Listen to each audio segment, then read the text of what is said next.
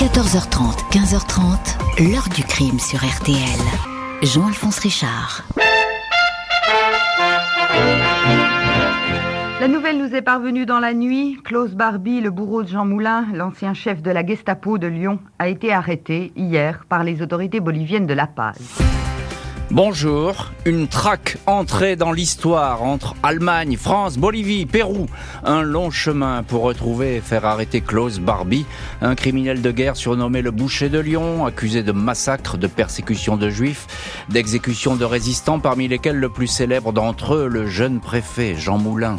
En 1983, l'ancien commandant SS, 70 ans, est enfin arrêté. Après des mois de suspense, il pose le pied sur le sol français, appelé à être jugé pour crime contre l'humanité, le premier procès filmé de la justice française. On va alors découvrir le visage de cet homme qui, pendant 40 ans, sous de fausses identités, grâce à des soutiens haut placés, a toujours échappé à ses poursuivants. Comment ce criminel a-t-il bénéficié d'une telle impunité? Qui étaient donc ses protecteurs et comment est-on remonté jusqu'à sa tanière secrète au pied des montagnes boliviennes? Question posée aujourd'hui à nos invités et acteurs de cette histoire. 14h30, 15h30. L'heure du crime sur RTL. Dans l'heure du crime aujourd'hui, nous rouvrons le dossier Klaus Barbie. Après la guerre, cet ancien commandant SS, notamment soupçonné de la mort de Jean Moulin, a officiellement disparu. Sa trace n'a pourtant jamais été vraiment perdue. Au début des années 70, une nouvelle traque commence. 22 juin 1971, un peu plus de 25 ans après la fin de la guerre, le procureur Rabel à Munich clôt sans bruit le dossier de recherche visant le dénommé Nicolas Barbie, dit Klaus Barbie, ancien officier nazi, ex-chef de la Gestapo de Lyon, recherché pour crime de guerre. Barbie figure dans le registre des fugitifs du Reich sous le numéro 57, affublé d'une ribambelle de pseudonymes, de Barbier à Von Barbier, en passant par Kleitz ou Meyer. S'il vit encore, il serait âgé de 58 ans. La décision du parquet de Munich passe quasiment inaperçue. La France a jugé deux fois par contumace Klaus Barbie, condamné à mort. Elle ne semble plus vraiment préoccupée par son sort. L'avocat Serge Klarsfeld et Beat Klarsfeld, son épouse, allemande, sont beaucoup plus motivés. Deux mois après le classement, Beat Klarsfeld écrit ainsi au garde des Sceaux pour que la France rouvre le dossier. Les Klarsfeld ont beaucoup travaillé sur le dossier Barbie. Ils pensent qu'il se cache depuis longtemps en Amérique du Sud, plus précisément en Bolivie. 1er octobre, Beat Klarsfeld se rend à Munich pour communiquer à la justice allemande les dernières informations recueillies. Le procureur adjoint Ludolf donne alors son accord pour ouvrir le dossier. Il remet deux photos inédites de Barbie à sa visiteuse, l'une où il est âgé de 30 ans, une deuxième non datée, celle d'un homme d'affaires bolivien qui pourrait être l'ancien SS. Les photos circulent. Deux mois plus tard, un Allemand qui vit au Pérou, à Lima, communique le nom du fameux homme d'affaires bolivien, un certain Klaus Altmann. Pour la première fois depuis la fin de la guerre, le filet se resserre autour de Klaus Barbie, alias Klaus Altmann.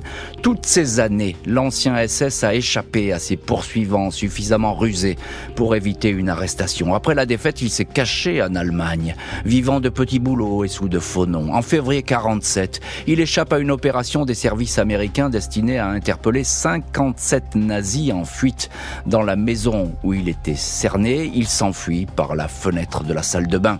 Les Américains vont le retrouver, mais ne vont ni l'arrêter ni le juger. Tout au contraire, le contre-espionnage de l'armée US, le Counter-Intelligence Corps, le recrute comme agent en fermant les yeux sur son passé.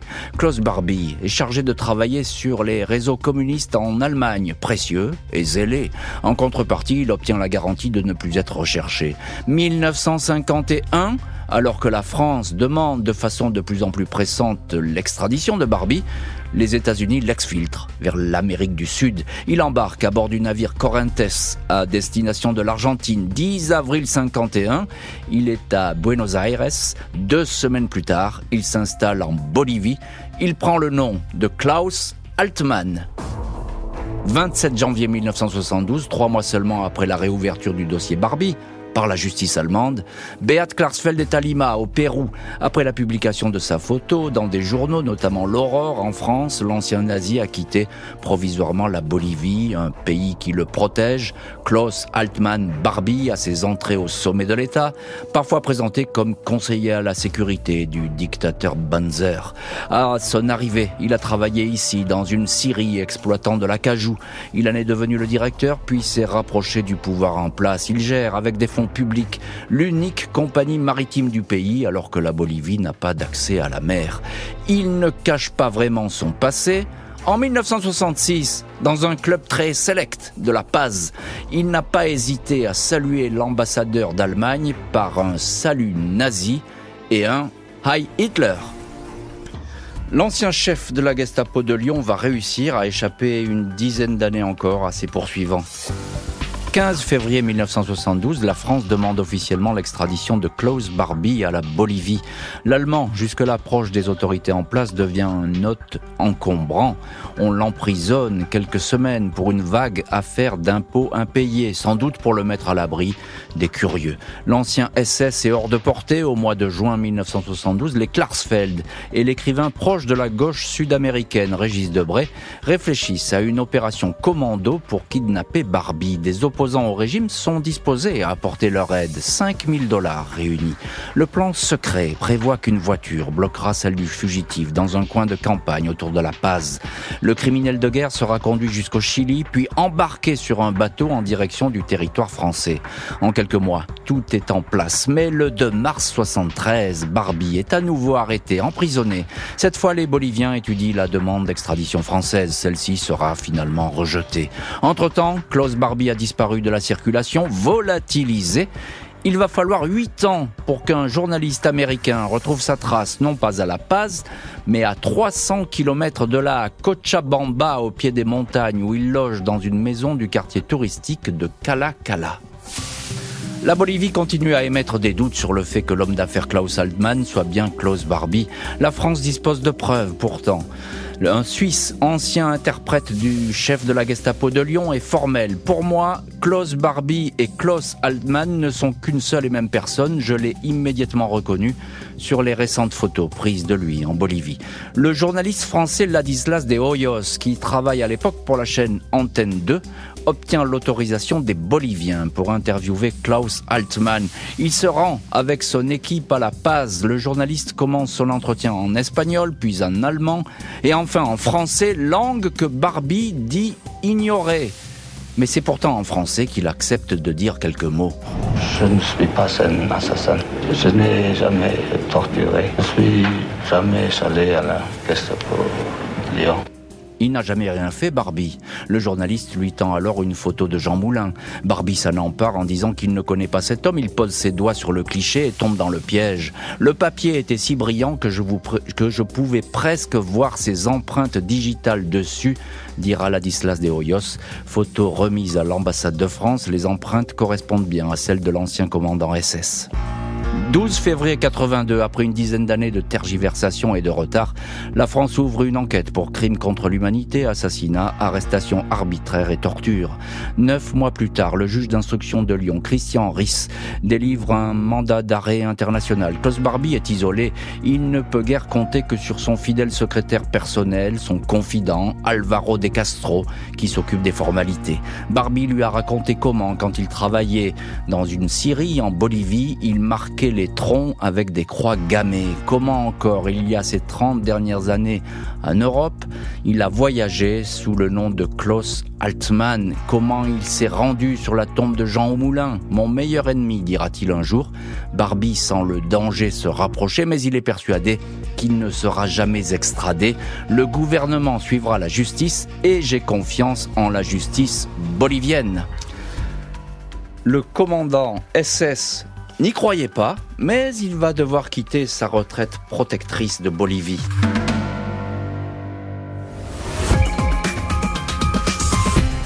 Le journal Pierre-Marie Christin.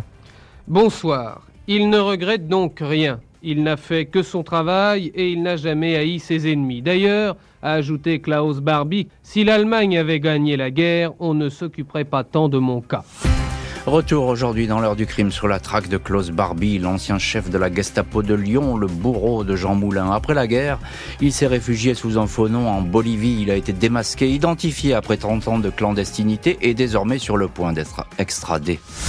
25 janvier 1983, Klaus Barbie, alias Klaus Altmann, 70 ans, est arrêté à La Paz par les autorités pour une affaire de fraude fiscale. Un pur prétexte. En secret, les Français et les Boliviens, dont le régime politique a changé, se sont entendus pour que Barbie soit expulsé. L'extradition pure et simple risquait d'être rejetée par la Cour suprême.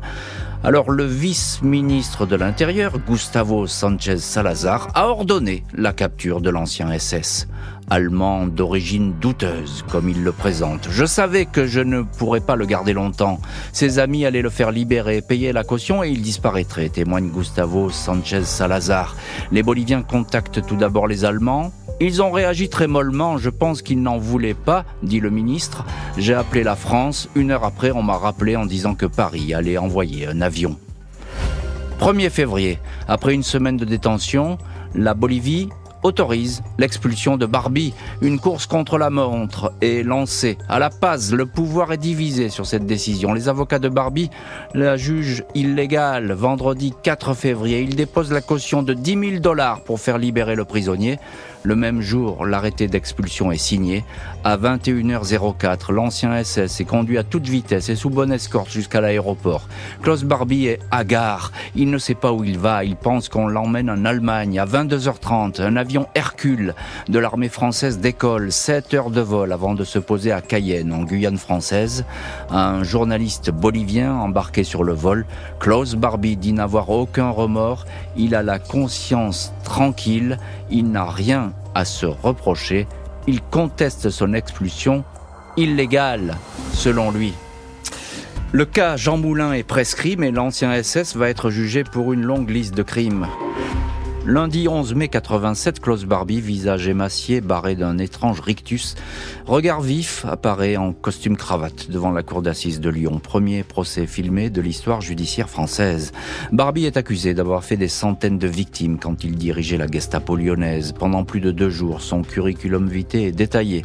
Mercredi 13 mai, 15h30, quand on lui demande s'il est d'accord, avec tout ce qu'on vient de raconter, l'accusé, défendu par maître Jacques Vergès, répond qu'il est détenu de façon illégale. Je constate que le nom de Barbie est lourd à porter. Je constate qu'il n'accepte pas de voir en face ce qu'il a fait, indique l'avocat général Pierre Truche, assisté de Jean-Olivier Vieux.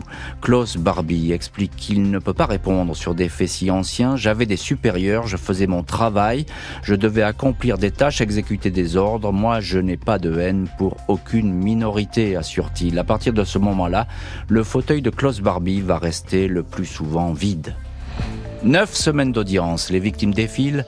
Une femme qui avait 13 ans à l'époque dit avoir vu Barbie qui lui a lancé ces mots « Là où je vais t'emmener, ce sera pire que la mort ». Elle dit vouloir croiser son regard. L'un des avocats des partis civils, Alain Jakubowicz, l'a aussi dévisagé. Quand j'ai vu ses yeux, j'ai compris comment on pouvait reconnaître quelqu'un des années après, dira-t-il. 4 juillet 87, Klaus Barbie est condamné à la perpétuité pour 4342 assassinats et 7581 déportations de juifs, l'avocat général Jean-Olivier Vieux retient ces mots de Barbie, mais c'était la guerre et aujourd'hui la guerre est finie. Le boucher de Lyon va passer 4 ans en prison avant d'y rendre son dernier souffle.